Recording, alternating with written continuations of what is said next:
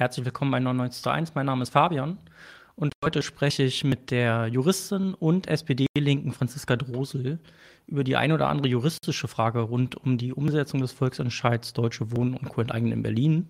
Ähm, herzlich willkommen, Franziska. Ja, hallo. Freut mich dabei zu sein.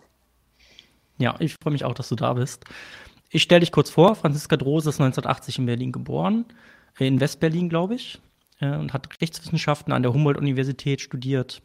2006 bis April 2008 war sie Landesvorsitzende des Juso-Landesverbandes in Berlin. Dann von 2007 bis 2010 Bundesvorsitzende Jusos. Seit 2012 ist sie als Rechtsanwältin zugelassen und arbeitet zunächst für eine Arbeitsrechtskanzlei und seit 2017 arbeitet sie als Rechtsreferentin für die Bundeskoordinierungsstelle spezialisierter Fachgruppen Fachberatung gegen sexualisierte Gewalt in Kindheit und Jugend. Und äh, vielleicht kann man noch hinzufügen, dass äh, Franziska ja auch eine äh, recht bekannte SPD-Linke ist. Ähm, es gab damals so die eine oder andere Auseinandersetzung um ihre Mitgliedschaft in der Roten Hilfe. Da kann ich mich zumindest noch erinnern, dass ich da das erste Mal von dir gehört habe. Gab es einen riesen, äh, heutzutage würde man sagen, Shitstorm gegen dich, äh, weil du Mitglied in der Roten Hilfe warst. Und äh, du bist auch verantwortlich dafür, dass die SPD-Linke bei einem ihrer letzten äh, Landesparteitage hier in Berlin durchbekommen hat, dass sich die, äh, der Landesparteitag dafür ausspricht, wenn die Vergesellschaftungskommission zu dem Ergebnis kommt, dass vergesellschaftet werden kann, dass die Linke, das ist, äh, Quatsch, die Linke sage ich schon, dass die SPD das dann auch machen muss. Ähm, genau, und äh, weil du auch Jurist bist, auch Ahnung hast, dachten wir, wir sprechen mit dir mal die Ergebnisse des Zwischenberichts durch. Also für alle, die es nicht mitbekommen haben, in Berlin gab es einen Volksentscheid, Deutsche Wohnen und Co. enteignen. Über eine Million Menschen haben dafür gestimmt, dass große äh, Immobilienkapitale mit über 3000 Wohnungen vergesellschaftet werden. Sprich, äh, dass sie zurück an äh, die diejenigen gehen, die sie dann auch gebaut haben, zwar in Form einer Anstalt öffentlichen Rechts. Und ähm, die Koalition, die sich dann 2021 gebildet hat aus SPD, Grünen und Linken, konnte sich nicht darauf einigen, das so eins zu eins umzusetzen, sondern hat eine Vergesellschaftungskommission eingesetzt, die das Ganze erstmal juristisch vor allen Dingen, also die Aufgabe war auch noch ein paar andere Sachen zu prüfen, aber ich glaube, der Fokus lag auf dem juristischen. Und die haben jetzt im Dezember des vergangenen Jahres 2022 einen Zwischenbericht vorgelegt. Und diesen Zwischenbericht, den gucken wir uns heute mal genauer gemeinsam an. Ähm, vielleicht als erstes. Was hältst du denn überhaupt davon, dass es äh, diese Kommission überhaupt gab? Also ähm, hätte es einen anderen Weg gegeben? Äh, war das notwendig, eine Kommission einzusetzen, deiner Meinung nach? Oder ähm, ja, wie ist das zu bewerten? So eine politische Frage wie das Thema Vergesellschaftung. Der Artikel 15 sagt ja eigentlich, ähm, nicht, dass es dann noch irgendwelche juristischen Abwägungen braucht, sondern dass es vor allen Dingen eine politische Frage ist, in so eine Kommission zu stecken. Was hältst du davon? Ja, also ich war tatsächlich am Anfang durchaus eher kritisch, weil meine Haltung durchaus war, dass hm, die Berliner Bevölkerung sich ja mit doch sehr deutlicher Mehrheit für den Volksentscheid ausgesprochen hat und da hätte ich mich jetzt erstmal auf den Standpunkt gestellt, dass es dann auch Aufgabe der Berliner Regierung ist, das umzusetzen.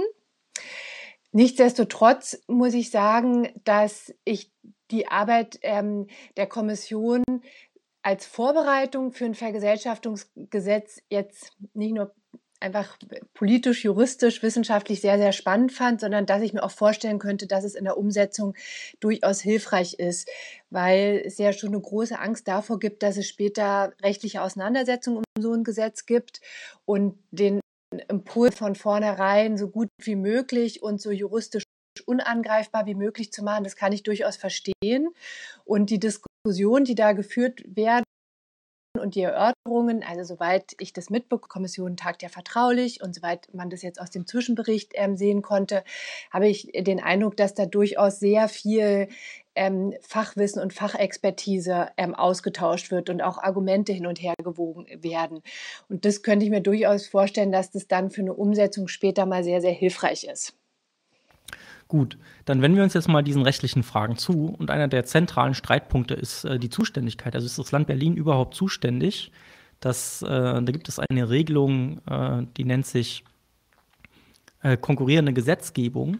Das heißt, es gibt bestimmte Bereiche, in denen können sowohl die Bundesländer als auch das, äh, die Bundesebene Gesetze erlassen. Und ähm, um da eine Konkurrenz auszuschließen, ist primär immer das Bundesrecht dasjenige, was gilt im Zweifelsfall. Ähm, was genau soll ein Gesetz in Berlin das Problem sein? Also die Diskussion, also den Punkt, den kann ich nur nachvollziehen, weil meine Auffassung wäre, dass der Gesellschaft Unternehmen konkurrierenden Gesetzgebung unterfällt. Da hat der Bund in meinen Augen nicht von Gebrauch. Also es gibt ja bisher in der bundesdeutschen Geschichte noch von Artikel, sodass äh, durch ein Tätigwerden des Bundes die Landeskompetenz Landes Berlin nicht gesperrt ist. So, genau. Da hat jetzt, äh, glaube ich, die Kommission wurde da, wurde da noch ein bisschen erörtert, ob man überlegen könnte, ob sich teilweise ähm, aus dem Tätigwerden auf dem, im Bereich äh, der Mieten ähm, sich daraus möglicherweise irgendwas gesperrt werden könnte. Ich meine, das unterfällt klar dem bürgerlichen äh, Gesetzbuch. Ähm, also das hat sich, soweit ich das in Erinnerung habe, jetzt auch nicht in der Kommission. Es ist ein ziemlich eindeutiger Fall der konkurrierenden Gesetzgebung. Es gibt, liegt kein Gebrauchmachen des Bundes vor und deshalb kann das Land Berlin da tätig werden. Also kurz gesagt, es gibt kein Vergesellschaftungsgesetz des Bundes, also kann das Land einfach selbst eins schreiben. Aber das könnte ja auch bedeuten, dass der Bund, um eine Vergesellschaftung zu verhindern, einfach eins äh, beschließt. Eins, das quasi verunmöglicht. Ist das eine Gefahr? Also die Gefahr sehe ich jetzt gegenwärtig nicht. Ich, mir ist nicht bekannt, dass irgendwo auf Bundesebene diskutiert wird, dass der Bund Gesetz erlassen möchte, so wird oder so. Aber ähm, gr grundsätzlich klar ist es, ähm, ist es bei der konkurrierenden äh, Gesetzgebung so, wenn der Bund allumfassend von seinem Gesetzgebungs, äh, von seiner Gesetzgebungsmöglichkeit Gebrauch gemacht hat, dann ist es, dann ist es für den La Landesgesetzgeber gesperrt, die ähm, Gesetz, äh, die, die Gesetzesmaterie. Und ich habe auch nirgendwo, dass auf Bundesebene darüber nachgedacht wird. Ja, für die Nichtjuristen unter uns ähm, zur Erklärung vielleicht, also eine Vergesellschaftung ist äh, tatsächlich etwas, wo das Grundgesetz vorsieht, dass es dann ein entsprechendes Gesetz geben muss, das dann auch, so steht es in dem Grundgesetz, Art und Ausmaß der Entschädigung regeln soll. Das heißt, Vergesellschaftung äh, geht nicht irgendwie hoheitlich oder sowas, sondern dafür brauchst du halt ein Gesetz. Und äh, darüber sprachen wir gerade. Und ähm, ein weiterer Streitpunkt ist ja, ob äh, der Artikel 15 äh, vielleicht gegebenenfalls gewissen Schranken unterliegt. Also wieder für die Nichtjuristen. Ähm, es gibt äh, in Artikel 1 bis 20 sind bestimmte Grundrechte geregelt und diese Grundrechte unterliegen aber bestimmten Schranken. Also in manchen Grundrechten steht, also Grundrechtsartikeln steht dann zum Beispiel drin, das Nähere regelt ein Gesetz oder sowas. Oder manchmal stehen auch in den äh, Grundgesetzen bestimmte Einschränkungen. Bei Eigentumsparagraphen ist es beispielsweise eine der Schranken, dass das Eigentum der Allgemeinheit dienen soll. Ähm, weiß jetzt nicht, inwiefern das praktisch irgendeine Rolle spielt, also meiner Meinung nach äh, scheinbar nicht. Aber wie ist es denn mit dem Artikel 15, dem Vergesellschaftungsparagraph? Und da liegt ja irgendwelche Schranken. Ja, der Artikel 15. Der also der Artikel 15 der ist tatsächlich im, im, Grundgesetz schon auch ein bisschen was anderes. Ne? Ähm, und ich, man muss auch dabei immer berücksichtigen, dass es ähm, in der busdeutschen Geschichte noch keinen Anwendungsfall von Artikel 15 gegeben hat. Ne? Deswegen reden wir hier in einem ähm, Bereich, wo juristisches Neuland betreten wird und wo, wo wir nicht ähm, höchstrichterliche Rechtsprechung zu Rate ziehen können, ähm, weil darüber eben tatsächlich noch nicht entschieden wird, weil äh, entschieden wurde, Anwendungsfall gibt. Und was richtig ist, ähm, Artikel 15 findet sich quasi im Grundrechtekatalog wieder, ist aber von seinem Charakter her, ähm, fällt er da tatsächlich dann auch wieder raus, weil eigentlich, ähm, also Grundrechte, die Idee von Grundrechten ist ja, dass ähm, jeder, jedem Menschen in diesem Land bestimmte Freiheiten gegeben werden. Und wenn der Staat in diese Freiheit eingreift, dass dieser Eingriff gerechtfertigt sein muss, ja. Ähm, so, und, ähm, und, dann wird eben auch eine Verhältnismäßigkeitsprüfung durchgeführt. Also beispielsweise, es wird ähm, in die Meinungsfreiheit ähm, eingegriffen, indem verboten wird, eine bestimmte Meinung zu äußern. Dann müsste ähm, eine entsprechende Maßnahme ähm, geeignet, geeignet, erforderlich und äh, und angemeldete Fall. So, das ist natürlich im Bereich der Vergesellschaftung äh, da eben nicht geregelt ist, dass in das Grundrecht ähm, eines Individuums eingegriffen wird, sondern mit dem Markt zu entziehen und, und diese gemeinwirtschaftlichen so. Und ähm, dass da auch Grundrechte mit von betroffen sein können, das ist äh, natürlich völlig klar. Ne? Also da wird definitiv in zum Beispiel Artikel 14 der betroffenen Wohnungsunternehmen ähm, eingegriffen. Ähm, so und andere Grundrechte können, davon, ähm, können auch betroffen sein. Aber der Artikel 15 ist von seinem Charakter und von seinem Gehalt tatsächlich was anderes. Deswegen ähm, ist es eben auch umstritten oder ja, wird in der wissenschaftlichen Literatur hin und her diskutiert, ob Artikel 15 auch einer Verhältnismäßigkeitsprüfung unterzogen wird, was man vielleicht als Schranke ansehen könnte. Ansonsten würde ich mich stellen, dass Artikel anderes ist von seinem Gehalt her ähm, und Voraussetzungen ähm, unterliegt, aber ja, eben tatsächlich was anderes ist als ein klassisches Freiheitsgrundrecht zum Beispiel. Ich hatte ja gerade schon gesagt, in manchen Artikeln stehen halt die Schranken dieses Artikels auch drin. Wenn ich jetzt in Artikel 15 vorlese, Grund und Böden, Naturschätze und Produktionsmittel können zum Zwecke der Vergesellschaftung durch ein Gesetz, das Art und Ausmaß der Entschädigung regelt, in Gemeineigentum oder in andere Formen der Gemeinwirtschaft überführt werden. Und dann steht dann noch für die Entschädigung gilt Artikel 14 Absatz 3 Satz 3 und 4 entsprechend. Das sind äh, die Grundgesetzregelungen, ähm, die äh, genutzt werden, wenn zum Beispiel für äh, RWE äh, ein Dorf abgebaggert wird. Ähm, das, also Enteignungen finden ja regelmäßig statt. Ähm, das ist dort geregelt und äh, in, der, in, einer, in einer ähnlichen Art und Weise soll eben dann eine Entschädigung geregelt werden da sehe ich jetzt erstmal keine Schranken, die zumindest im Grundrecht benannt worden sind. Also das heißt, wenn da irgendwelche Einschränkungen dazukommen, dann tatsächlich nur durch Rechtsprechung. Also jetzt nicht durch äh, wirklich etwas, was im Grundgesetz steht. Ja, also ich meine, ähm, ähm, natürlich ist es so, dass ähm, Artikel 15 auch an bestimmte Voraussetzungen gebunden ist. Ne? Ähm, also es muss quasi gut betroffen sein. Äh, es muss durch ein ähm, Gesetz ähm, vergesellschaftet, auf eine Gut, also zum Beispiel Grund und Boden, ähm, eben in eine gemeinwirtschaftliche Organisation überführt werden. Also das ist jetzt nicht voraussetzungslos. Ne? Ähm, so. Aber genau, also der Verhältnismäßigkeitsgrundsatz steht jetzt so explizit erstmal nicht drin. Ähm, vielleicht allgemein noch mal was zur Juristerei. Ich habe äh, ein paar in meinem Studium ein paar juristische Vorlesungen besucht und in meiner ersten, äh, das war Staatsrecht, äh, kam der Prof rein und hat erstmal gesagt, ja, äh, was, was Sie verstehen müssen über äh, Rechtswissenschaften ist, zwei Juristen, drei Meinungen. Das heißt, äh, nur weil es irgendwo festgeschrieben steht, heißt es nicht, äh, dass sich alle darüber einig sind, wie das auszulegen ist. Und es gibt da sehr, sehr große Unterschiede. Und das wird da teilweise wirklich absurd kleinteilig überlegt über bestimmte Fragen. Die, diese Frage der, ähm, der, ähm, der Schranken beispielsweise, da gibt es ja auch Stimmen, auch in der Kommission, die sagen, okay, mit Artikel 15 haben wir es, also Artikel 15 steht im Grundrechtekatalog und Artikel 15 ist tatsächlich auch ein Grundrecht, und zwar ein kollektives Grundrecht, ähm, darüber zu bestimmen, wie die Eigentumsverhältnisse in der Bundesrepublik aussehen sollen. Also ähm, ein demokratisches Grundrecht der Gesellschaft äh, quasi. Ähm, was mhm, hältst du davon? Mhm, mh.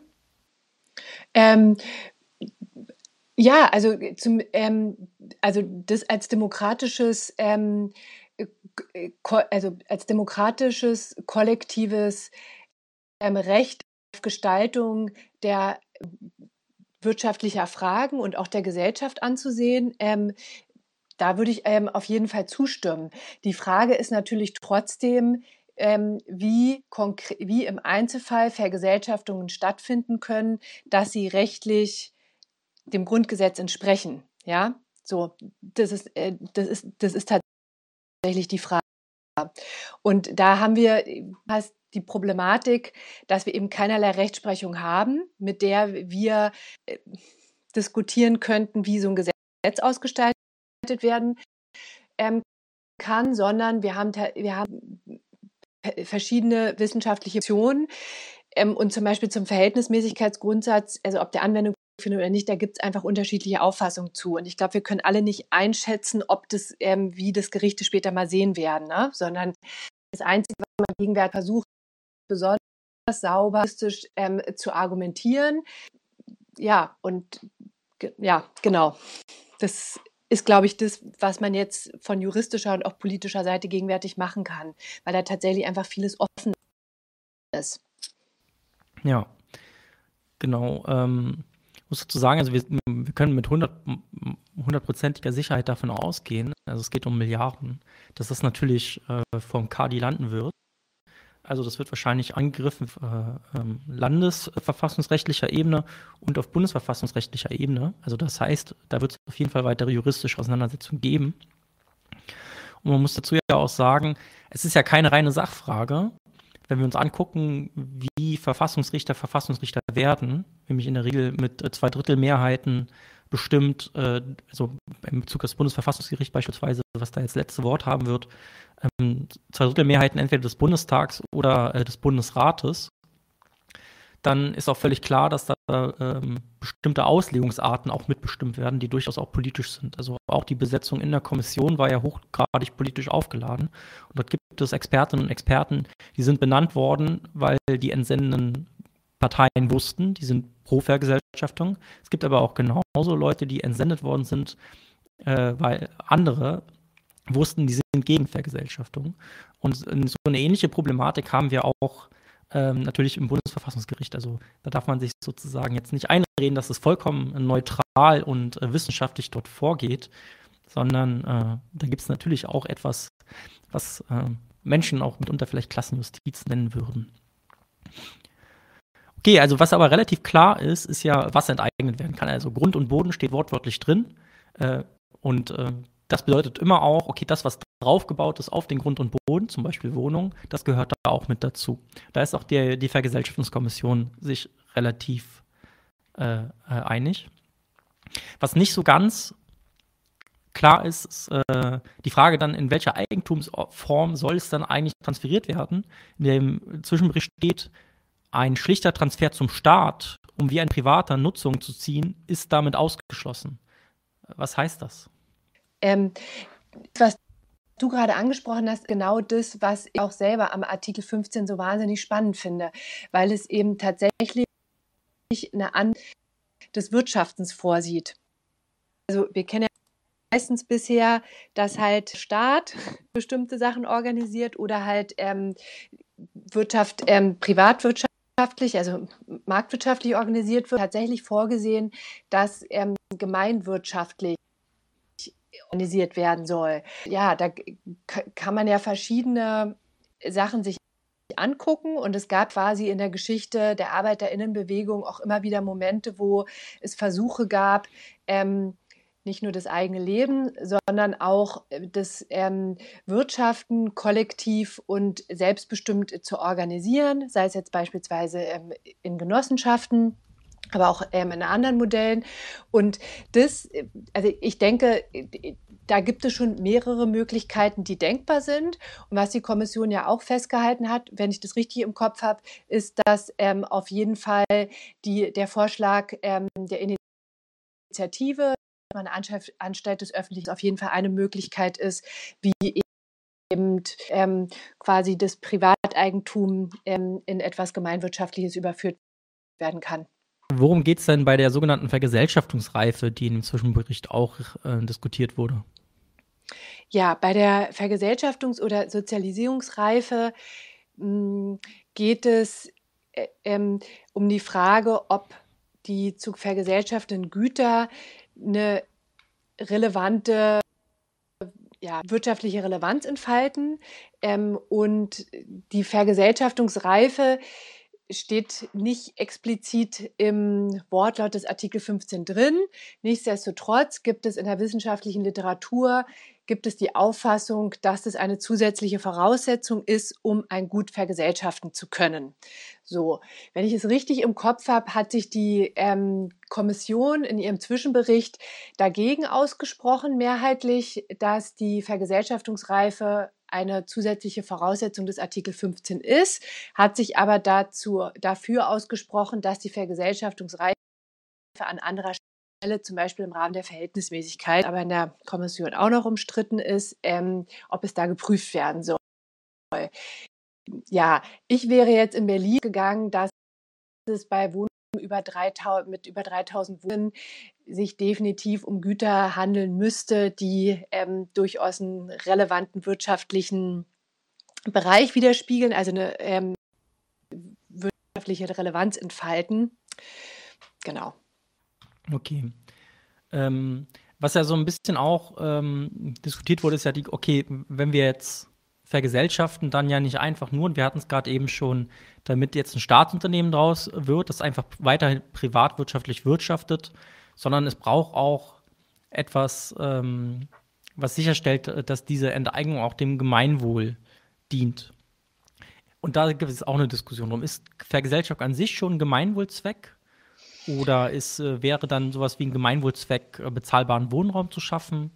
Und äh, wäre das alles eine Voraussetzung auch für Vergesellschaftung? Ja, also die Frage knüpft eigentlich daran an, ob, ähm, ob die Vergesellschaftung Haftung einer Verhältnismäßigkeitsprüfung unterliegt und, oder und wenn, wenn der Standpunkt vertreten wird, dass eine Verhältnismäßigkeitsprüfung erforderlich ist, dann wäre es tatsächlich so, dass diese Vergesellschaftung legitim Zwecke ähm, und dann müsste, müsste eben auch das Mittel, die Vergesellschaftung zum Erreichen dieses Zwecks geeignet, erforderlich und angemessen sein. So. Ähm, ich würde da schon noch mal viele Fragezeichen ähm, dran machen. Also mein Standpunkt wäre gegenwärtig äh, oder ich würde eher dazu neigen, dass ähm, Artikel 15 in seinem Gehalt her tatsächlich ähm, ein Spezifikum ist und nicht wie ein klassisches Freiheitsgrundrecht zu behandeln ist und dementsprechend auch keine Verhältnismäßigkeitsprüfung durchzuführen ist. Wäre jetzt mein Standpunkt, den ich tatsächlich, also dafür spre sprechen in meinen Augen mehr Argumente.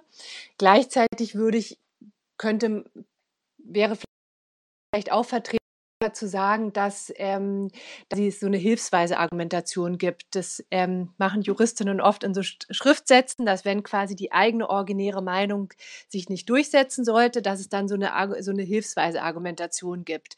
So, und dann könnte man durchaus ähm, diskutieren, inwieweit, wenn eine Verhältnismäßigkeitsprüfung erforderlich sein sollte, dann könnte man einmal diskutieren, was dann der Zweck der Vergesellschaftung ist. Da wäre jetzt auch erstmal meins Vergesellschaftung die Vergesellschaftung ist. Also einfach, dass es die Möglichkeit gibt, demokratische Kontrolle darüber auszuüben, was mit bestimmten Wirtschaftsgütern passiert.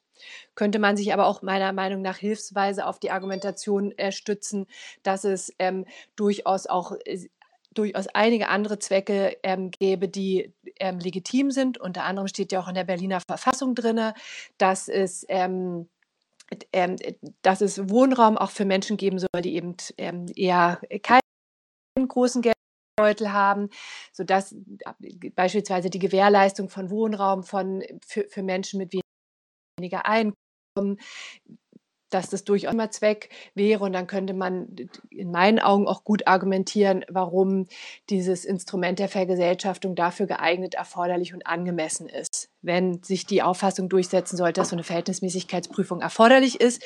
Wie gesagt, in meinen Augen spricht tatsächlich mehr dagegen. Mhm. Also sozusagen äh, Zweck der Vergesellschaftung ist, die gemeinwohlorientierten Maßgaben der Berliner Landesverfassung umzusetzen, beispielsweise, wenn nicht schon der Zweck einfach die, das demokratische Grundrecht der Vergesellschaftung an sich ist. Genau, genau, genau. Also ich würde tatsächlich sagen, Zweck der Vergesellschaftung ist eben demokratische Kontrolle über einen Wirtschafts, ähm, Wirtschaftsbereich ausüben zu können.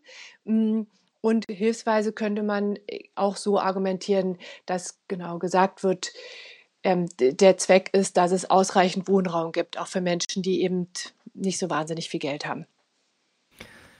Ja. Ähm, bei der Entschädigungssumme nach Artikel 14 ist der Zwischenbericht ja ein bisschen vage geblieben, sage ich jetzt mal. ähm, wo sie sich einig sind, ist, dass es unter Verkehrswert auf jeden Fall geht. Also momentan haben wir auch einen recht äh, spekulativ aufgeblähten Immobilienmarkt. Also das Betongold äh, gilt als eines der äh, letzten sicheren Anlagemöglichkeiten und da fließt sehr, sehr viel Kapital, auch äh, aus dem Ausland, äh, von irgendwelchen großen Pensionen oder von irgendwelchen Staatsfonds auch mit rein.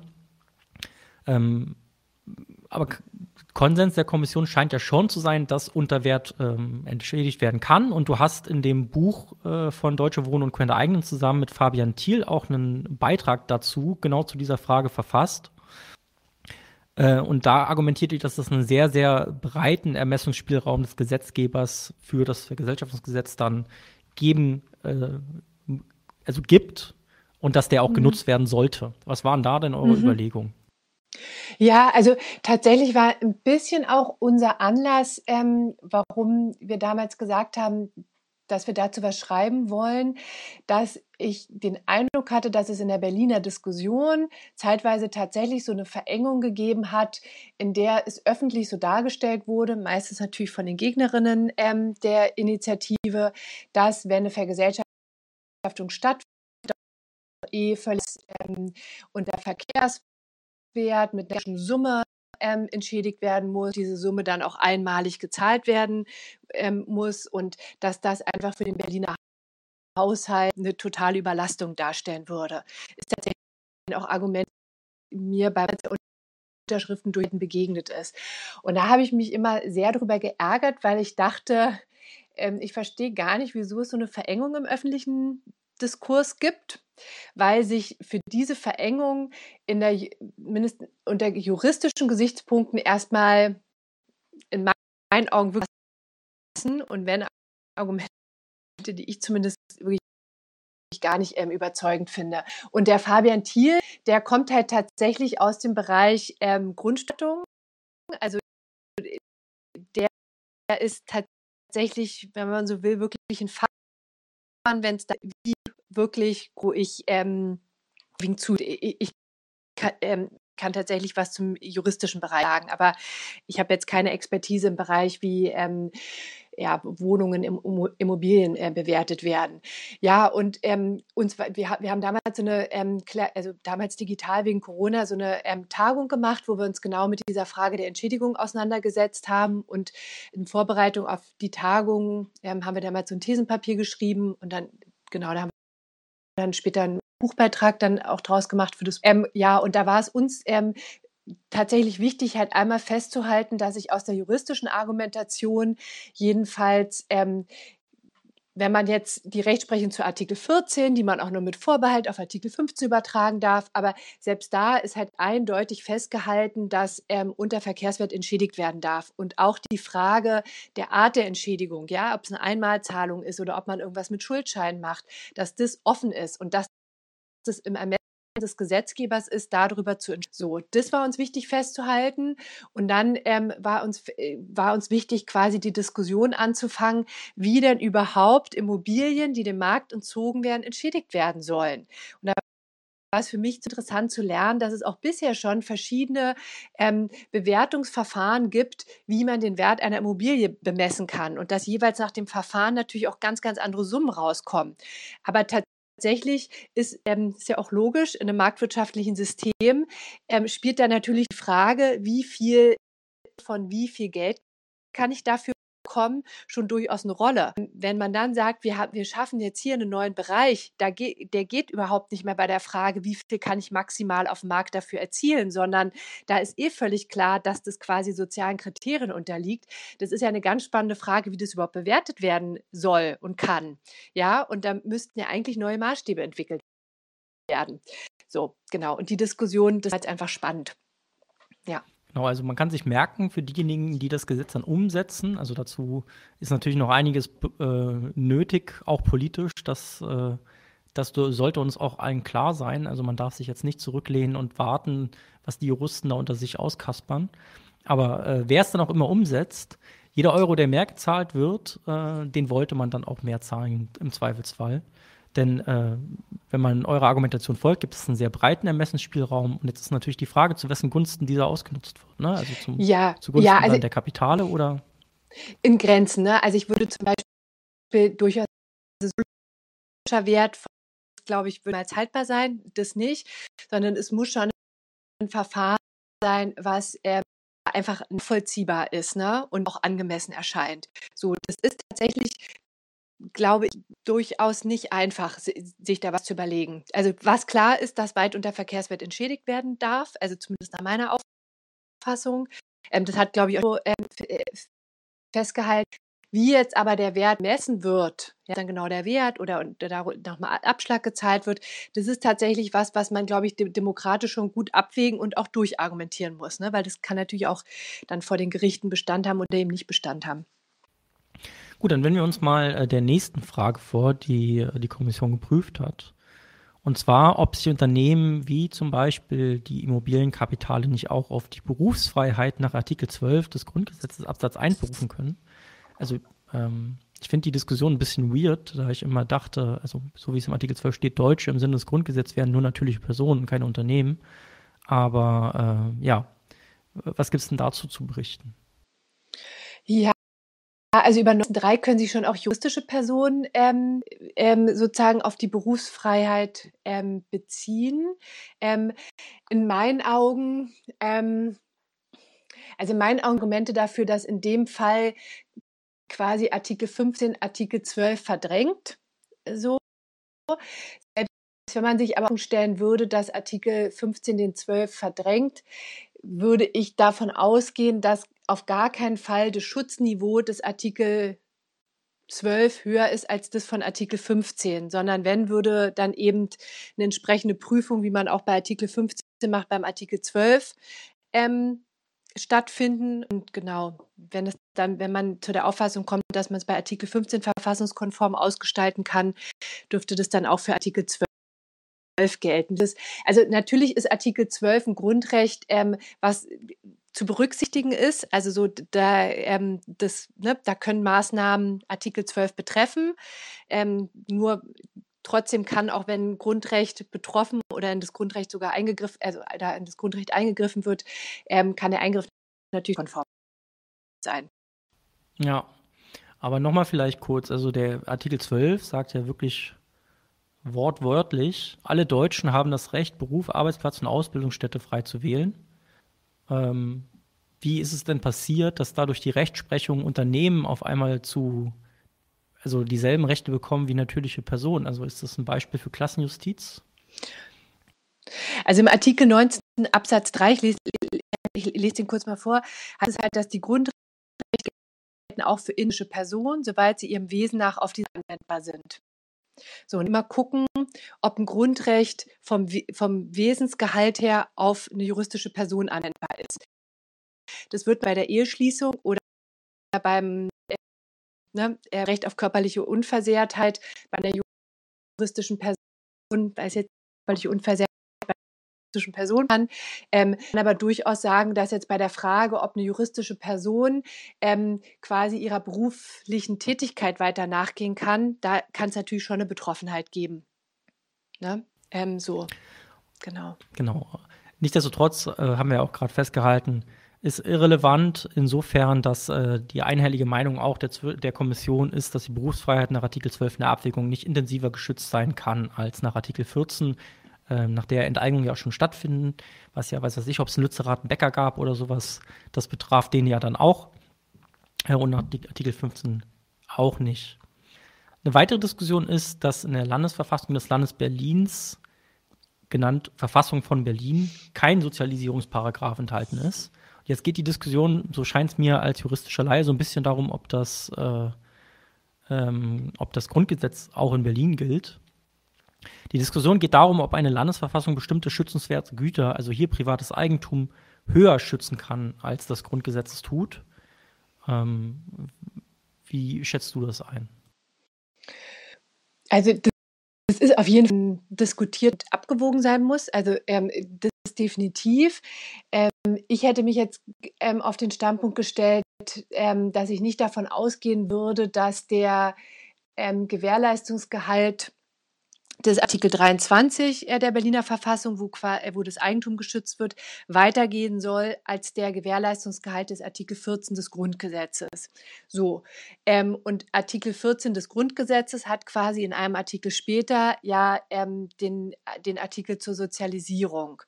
Hm, so, ähm, wenn es jetzt irgendwelche Anhaltspunkte gäbe in der historischen Gesetzgebung, in der historischen Gesetzgebungsgeschichte, dass der Berliner Verfassungsgesetzgeber explizit ähm, das Eigentumsgrundrecht in Berlin stärker geschützt haben wollte als im Rest des Bundes, könnte man noch, könnte man diskutieren, ob sozusagen aus so einer historischen Auslegung dies zu berücksichtigen ist gibt es nicht bekannt. Ähm, Anhalt, ich jetzt tatsächlich mich auch stellen würde, Artikel 14 ist 23 der Berliner Verfassung ist nicht größer oder weiter als Artikel 14 ähm, des Grundgesetzes. Mm, und dementsprechend hätte ich jetzt auch keine Sorge, dass, ähm, oder wäre mein Standpunkt, dass deshalb natürlich ähm, Artikel 15 in Berlin auch Anwendung findet. Also das Grundgesetz gilt ja auch auf dem Berliner äh, Territorium. Ähm, genau, ja, genau. Ähm, Soweit vielleicht. Ja, apropos das Grundgesetz. Also das Grundgesetz, das wissen ja viele nicht, ist ja, so urteilt das Bundesverfassungsgericht mehrfach, wirtschaftspolitisch neutral. Ähm, folgt man der Auffassung von Wolfgang Abendroth, äh, den haben wir hier im Podcast schon öfter mal erwähnt, äh, marxistischer Rechtswissenschaftler und Begründer der Marburger Schule, einer marxistischen politikwissenschaftlichen Schule, die heutzutage äh, leider nicht mehr so viel gelehrt wird an den Universitäten, aber deren Schriften auf jeden Fall noch meiner Meinung nach sehr, sehr lesenswert sind. Es gibt auch noch einige äh, Vertreterinnen und Vertreter, die noch publizieren. Ähm, dann ist der Artikel 15 explizit auch Ausdruck des äh, verfassungsrechtlich festgeschriebenen Sozialstaats mit Ewigkeitsgarantie im Artikel 20. Dennoch, juristische Fragen, mit denen man sich auseinandersetzt, mit denen sich auseinandergesetzt werden müssen, um Vergesellschaftung Wirklichkeit werden zu lassen, insbesondere in Bezug auf Europarecht etc., weisen auf Einschränkungen äh, demokratischer Entscheidungsrechte hin, also auch auf Einschränkungen, zum Beispiel dieses, wie Wolfgang Abendroth äh, argumentieren würde, ähm, verfassungsrechtlichen Sozialstaats ähm, in Bezug auf Europarecht und so weiter und so fort. Ähm, die europäischen Verträge, die schützen ja auch zum Beispiel sowas wie unternehmerische Freiheit und damit auch ganz explizit das Kapital und internationale Verträge wie Freihandelskommen und so weiter und so fort beschränken letztlich den demokratischen Entscheidungsspielraum des Souveräns. Im Fall von Deutsche Wohnen und Enteignen könnte auch europarechtlich gegen Enteignung vorgegangen werden. Der Europäische Gerichtshof hat äh, im Gegensatz zu den oben zitierten Urteilen vom Bundesverfassungsgericht eine lange Geschichte einer explizit neoliberalen Rechtsprechung. Und äh, auch das äh, Bundesverfassungsgericht könnte seine Rechtsprechung in vorauseilendem Gehorsam ja dem anpassen. Wie ist das Verhältnis zwischen diesen beiden Verfassungsgerichten? Ähm, kann es sein, dass Vergesellschaftung einem Europarecht scheitern könnte? Ähm, also man muss das, also das Europarecht ist definitiv zu prüfen, ne? weil natürlich ähm, ist es auch möglich, dass gegen europarechtliche Vorschriften verstoßen wird. Mein Eindruck ist aber tatsächlich aus ähm, schon erheblichen Spielraum ähm, für die verschiedenen Länder gibt, einfach weil man ja auch sagen muss, dass gerade im, wir also im wirtschaftlichen Bereich in den Ländern auch Dinge teilweise komplett anders organisiert organisiert werden. So, und wenn ich mir jetzt einmal angucken würde, so zum Beispiel Artikel 17 der EU-Charta, ähm, da heißt es auch im Wortlaut, dass Entziehung aus Gründen des öffentlichen Interesses und unter Bedingungen, die in einem Gesetz vorgesehen sind und mit einer rechtzeitigen und angemessenen Entschädigung das durchaus möglich ist. Und ich auch tatsächlich denken würde, dass bei den anderen europarechtlichen Vorschriften, also weiß ich nicht, Verbot staatlicher Handelsmonopol oder ähm, Eingriff in die ähm, in die, in die Wettbewerbsfreiheit, dass das durchaus ähm, noch Rahmen ist, ohne dass ähm, da tatsächlich ein äh, Verstoß an, ähm, angenommen werden müsste oder ja ähm, äh, vorliegt. So ähm, genau, also das, das wären meine Augen tatsächlich im Bereich der einzelnen Länder, was sie dazu machen können. Und wenn ich noch kurz was zu Abendbrot erwähnen darf, weil du den gerade ähm, angesprochen hast, ich habe mich nämlich im Kontext jetzt hier von Deutsche Wohnen eigentlich wieder ähm, nochmals mit ihm beschäftigt. Und mir gefällt oder dieser Gedanke, den er hat, dass ähm, das Grundgesetz, ähm, in dem es sowohl quasi liberale Freiheitsrechte gewährt und Gleichheit und gleichzeitig auch Gleichheitsrechte normiert, ja, also zum Beispiel im Artikel 3, dass ähm, ein, ähm, aus dem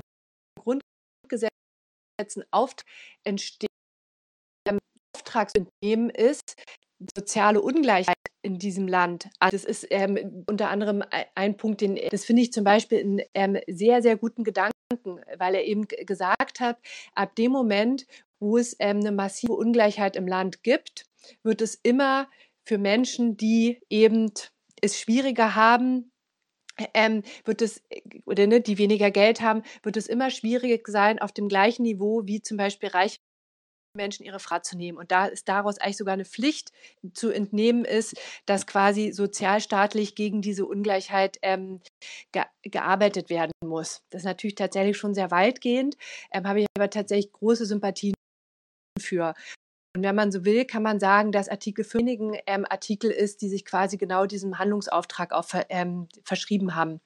Und kann auch nur noch mal sagen, dass beispielsweise die Staatsrechtslehrer, da mache ich jetzt mal ungegendert, weil die hieß damals so, also die heißt glaube ich jetzt immer noch so, die Staatsrechtslehrertagung damals gar in den 50ern mal eine Tagung auch zu ähm, Artikel 15 durchgeführt hat und da teilweise wirklich tief und ähm, spannend diskutiert wurde. Wo ich manchmal so denke, da könnte sich die Rechtswissenschaft gerade, muss man sich wieder quasi, ähm, ja, kann man sich durchaus daran orientieren. Findet ja gegenwärtig auch statt. Es ist ja tatsächlich so ein ganz juristischer Diskurs auch im Artikel 5 ähm, ja, quasi initiiert worden. Ja, zum Beispiel wollte die FDP in den 50er oder 60er Jahren den Artikel 15 auch schon mal abschaffen ähm, und damit sozusagen auch festschreiben, dass die Bundesrepublik, also ich meine, muss ich ja auch nichts vormachen. Also nur weil es theoretisch die Möglichkeit im Grundgesetz gibt, also die, die Kräfteverhältnisse zwischen den Klassen sind halt die, die sie sind und die Bundesrepublik ist ganz klar ein kapitalistisches Land und auch äh, ein Land, das natürlich, was es so an sozialen äh, Aspekten gab, auch in den letzten Jahrzehnten weitestgehend stark zurückgebaut hat ähm, das liegt nun mal an den politischen Kräfteverhältnissen, die wir haben in, äh, in diesem Land. Und da kann man einfach feststellen, dass linke Kräfte äh, an Boden verloren haben die letzten Jahrzehnte. Deswegen ist es natürlich jetzt vielleicht ein bisschen wohlgefällig, äh, das hervorzuheben. Aber nach wie vor ist sozusagen das Grundgesetz wirtschaftspolitisch neutral und hat, äh, wie du ja auch gerade schon gesagt hast, eigentlich implizit auch einiges, was äh, in Richtung eines äh, demokratischen Sozialismus ähm, verweist. Also bestimmte Aufträge, die sozusagen, also wenn man das Grundgesetz und Sozialstaatsartikel äh, ernst nimmt, dann, äh, dann müsste man eigentlich einiges anders machen, als es jetzt so ist. Also Beispiel ja auch das Landesverfassungsgericht, dass es dort den Auftrag gibt, für bezahlbaren Wohnraum zu sorgen. Das wusste ich gar nicht, ehrlich gesagt. Erstens und zweitens scheint ja auch niemand zu stören, ähm, weil so richtig umgesetzt wird es ja nicht irgendwo. Ja, Schade also eigentlich. Ja, also ich, ja, also ich meine, es ist natürlich absolut notwendig und richtig, also dass beispielsweise Artikel 15 damals verteidigt wurde, ja, dass es eben nicht aus dem Grundgesetz ähm, ähm rausgestrichen wurde. Und gleichzeitig hast du ja gerade richtig gesagt, es ist halt dann auch eine Frage der Kräfteverhältnisse, auch mit der wirtschaftspolitischen Neutralität. Also es hat das Bundesverfassungsgericht mehrfach so klar gesagt, dass, es, dass, das, dass das Grundgesetz wirtschaftspolitisch neutral ist. Das heißt, der Spielraum, das für ähm, weitaus mehr ähm, demokratische und ähm, soziale ja, Projekte zu nutzen, der ist definitiv vorhanden. So, wir, wir müssen halt da, darum kämpfen, dass es dafür auch politische Mehrheiten gibt. Ne? So. Ja, wir müssen es auch durchsetzen. Also ich würde auch immer argumentieren, dass politische Mehrheiten, wenn man jetzt nur in Parlamenten denkt, äh, nicht reichen werden. Ja, das ähm, ist absolut richtig. Vielleicht zum Schluss dann äh, noch ein paar politische Überlegungen. Also du bist SPD-Mitglied. Ähm, in Umfragen und auch auf eurem Landesparteitag, wir haben darüber gesprochen, wurde immer wieder deutlich, dass die SPD-Basis und die Wählerinnen der SPD Deutsche Wohnen und Co. enteignen sehr stark unterstützen. Also selbst äh, in der CDU-Wählerschaft gibt es äh, große Unterstützung eigentlich für deutsche Wohnen und Co-Enteignung. Generell gilt die Berliner SPD als äh, für die Sozialdemokratie, wie sie jetzt ist, als ziemlich links. Ähm, was sich auch immer wieder an Parteitagsbeschlüssen äh, der Berliner SPD zeigt.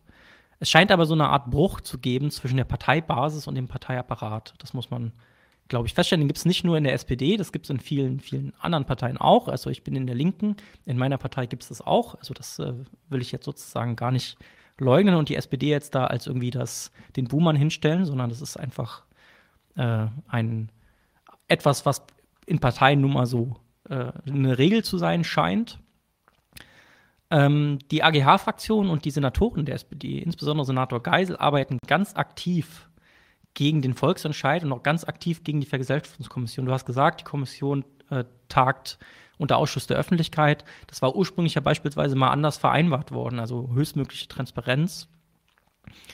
Ähm, und damit sozusagen arbeitet da auch der Senator der SPD auch ganz aktiv gegen die eigene Basis und gegen das Projekt, das die eigene Basis so stark unterstützt. Diese Brüche zwischen Apparat und Partei gibt es, wie gesagt, überall. Aber wie, wie würdest du dir das erklären, dass es überhaupt möglich ist, dass es zu so einem Bruch kommt zwischen dem, was die Parteibasis eigentlich möchte und dem, was die äh, Funktionäre dann letztendlich machen? Ja, das ist tatsächlich eine schwierige Frage. Ähm, ich muss sagen, die beschäftigt mich jetzt nicht nur bei Deutsche Wohnen und Eigenen, sondern die hat mich jetzt in der, seit ich jetzt in der SPD bin, total oft schon beschäftigt, weil zum Beispiel auch bei der Agenda 2010 war das durchaus was und da kann ich wirklich nur sagen, die Personen, die damals in Opposition zur Agenda 2010 waren, die waren in der absoluten Minderheit und haben ja auch wirklich mit einem großen Druck von oben ähm, damals klarkommen müssen. Und gleichzeitig war es dann ähm, das ist durchaus ganz anders, ja. Das ist tatsächlich, hast du ja gerade auch beschrieben, dass es in der Linkspartei so ist. Das wäre tatsächlich mal eine Aufgabe, ich weiß gar nicht genau, was Disziplin ist, ist wahrscheinlich so soziologisch oder sowas in der Richtung, die das mal untersuchen, welche, welche Mechanismen da wirken. Also das ist durchaus, ähm, sage ich mal, in zwischen linken Regierungen und linken oder linken Aktivistinnen an der Basis, was jetzt viele in der SPD ja auch einfach sind, weil es gibt auch einfach viele ähm, an der Basis, die auch bewusst sagen, sie wollen nicht in Mandate, sie wollen nicht ähm, in herausgehobene Position, dass es da doch oftmals quasi so ein Spannungsverhältnis gibt. Das finde ich, kann man schon natürlich erklären, weil, glaube ich, ähm, linke Menschen, wo ich uns beide jetzt mal zuzähle, ähm, wir wünschen uns, glaube ich, an so vielen Punkten in der Gesellschaft eine Veränderung.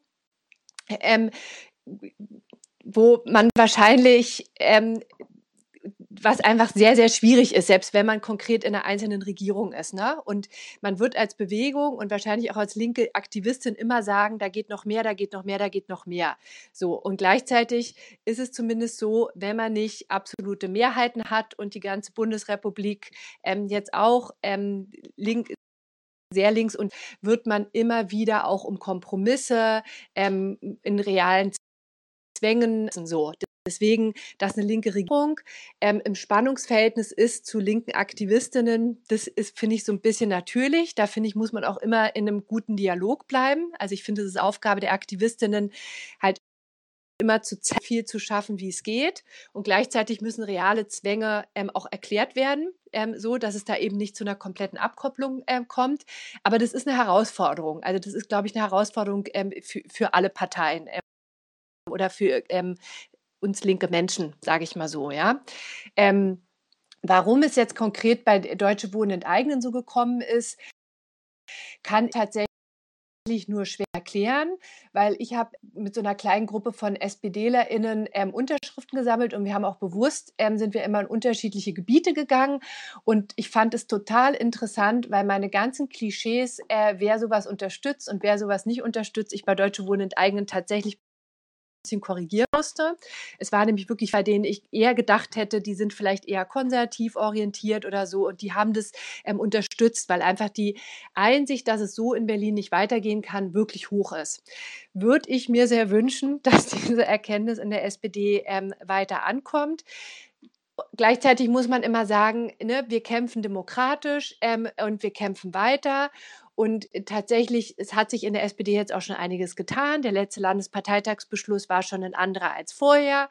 Wenn es so weitergeht, vielleicht ähm, schaffen wir das ja auch, dass es ähm, dass es vielleicht auch bei mehr, äh, noch mehr Menschen in, ähm, in, höheren Positionen in der SPD so eine echte Überzeugung ähm, dafür gibt. Aber das ist noch ein längerer, ein längerer Weg, also keine Illusion machen.